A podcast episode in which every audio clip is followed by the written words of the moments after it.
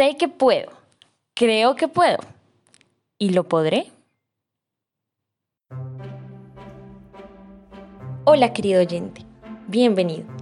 Te invito una vez más a explorar el universo infinito de tu mente. Soy Catalina Díaz y soy una psicóloga más.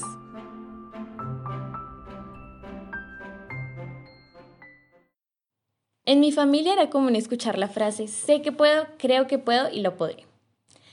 Eso siempre nos lo decían, especialmente de pequeñitas, cuando se nos dificultaba algo o estábamos a punto de rendirnos, sobre todo cuando íbamos a dejar comida en el plato. Esta frase volvió a mí ahora que te voy a hablar de un tema tan importante para lo que hemos estado hablando, en esta temporada te he estado contando cómo puedes mejorar la esperanza, cómo puedes cambiar ciertos hábitos, enfocándote principalmente en esas metas y en esos caminos que puedes seguir para empezar a mejorar tu bienestar y tu vida en general. Pero últimamente me he encontrado mucho con que aunque tengas todas las metas, aunque tengas todos los caminos bien estructurados y concretos, con los pasos que debes seguir uno a uno, puede que no creas que seas capaz de lograrlo y pues eso hace inútil cualquier esfuerzo que hagas por lograr tu meta. Sé que suena curioso y hasta puede sorprenderte que una simple creencia pueda hacer que falles o que logres lo que quieres. Y es por eso que hoy te voy a contar un poco sobre la autoeficacia, lo que es, porque es importante, y cómo puedes empezar a usarla en tu vida para lograr lo que te propongas.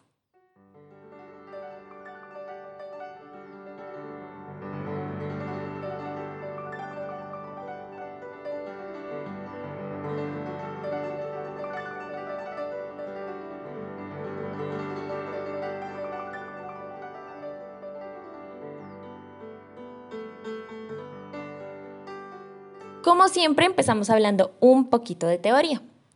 La autoeficacia surgió con un autor que se llama Bandura en el año 1977, aunque ya había varios autores que habían estado hablando antes sobre el poder de creer que puedes hacer las cosas.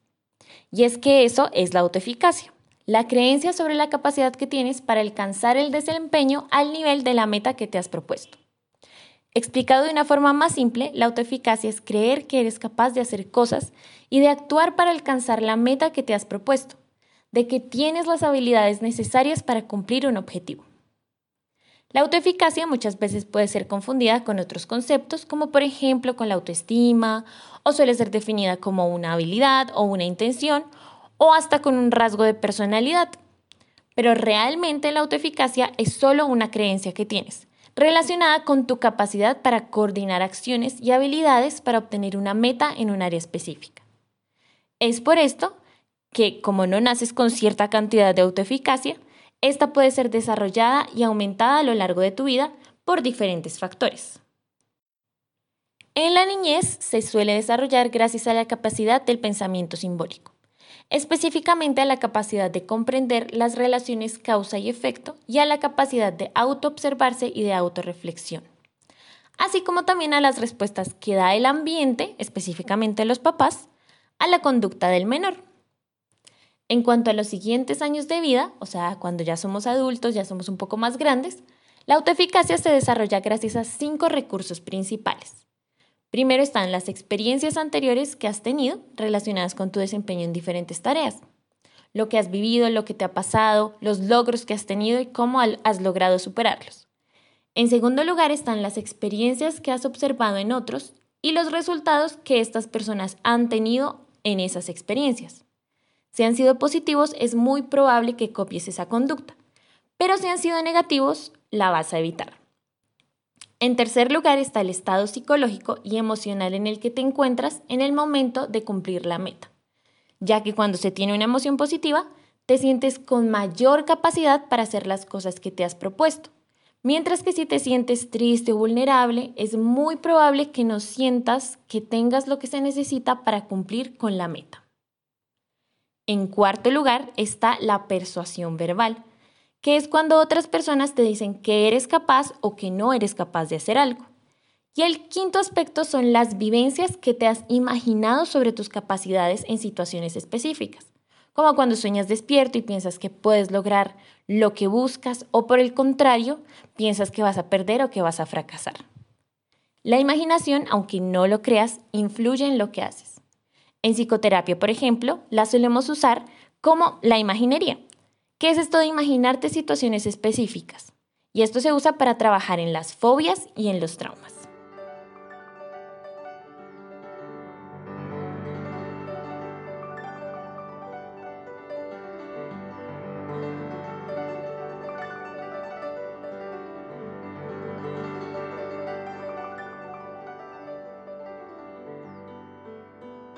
Ahora quiero contarte sobre la importancia de la autoeficacia en varios aspectos de la vida. En primer lugar, la autoeficacia influye en tu motivación para seguir los caminos y las vías y las acciones dirigidas hacia tus metas. Te ayuda a ser persistente en estas acciones y a hacerlas con un mayor empeño. En segundo lugar, la autoeficacia actúa en tu salud, tanto física como mental. Muchos problemas psicológicos tienen que ver con la autoeficacia ya que cuando sientes que no eres capaz de enfrentar una situación, puede que la evites y esto a su vez puede desencadenar en ansiedad o en depresión o incluso en abuso de sustancias o desórdenes alimenticios. Pero así como una baja autoeficacia tiene que ver con problemas de salud, una alta autoeficacia puede ayudarte a mejorar tu bienestar físico y psicológico.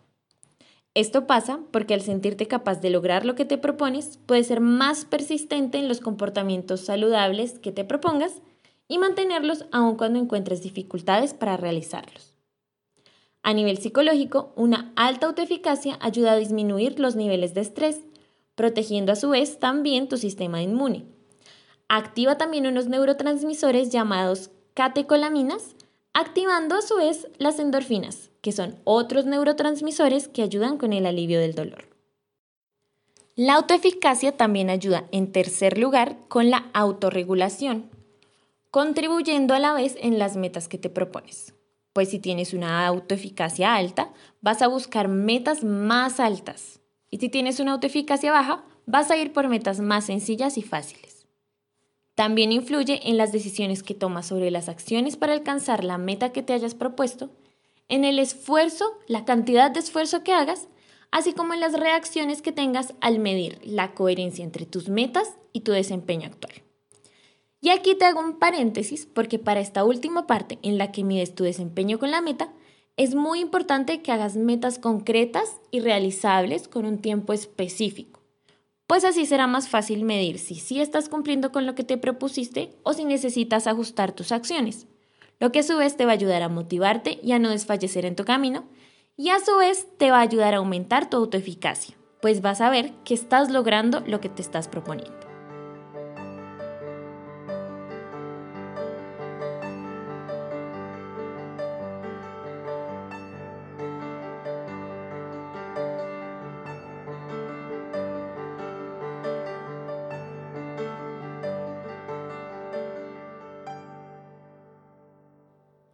La autoeficacia entonces es la creencia de que puedes hacer las cosas que te has propuesto y de que tienes las herramientas para cumplir una meta específica.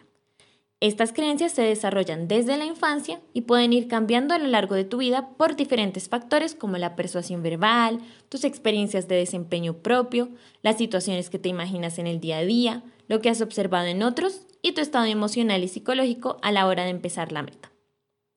La autoeficacia influye tanto en tu salud física y psicológica como en tu motivación y en tu autorregulación.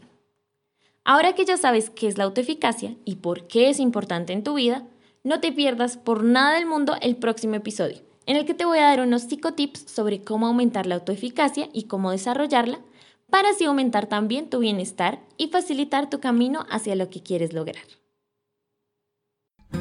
Acabas de escuchar una psicóloga más si tienes alguna sugerencia, duda, consulta o crees que me faltó algo por decir, no dudes en contactarme a través de mis redes sociales. Gracias por darte este tiempo y por mantenerte en sintonía. Nos encontramos en un próximo episodio.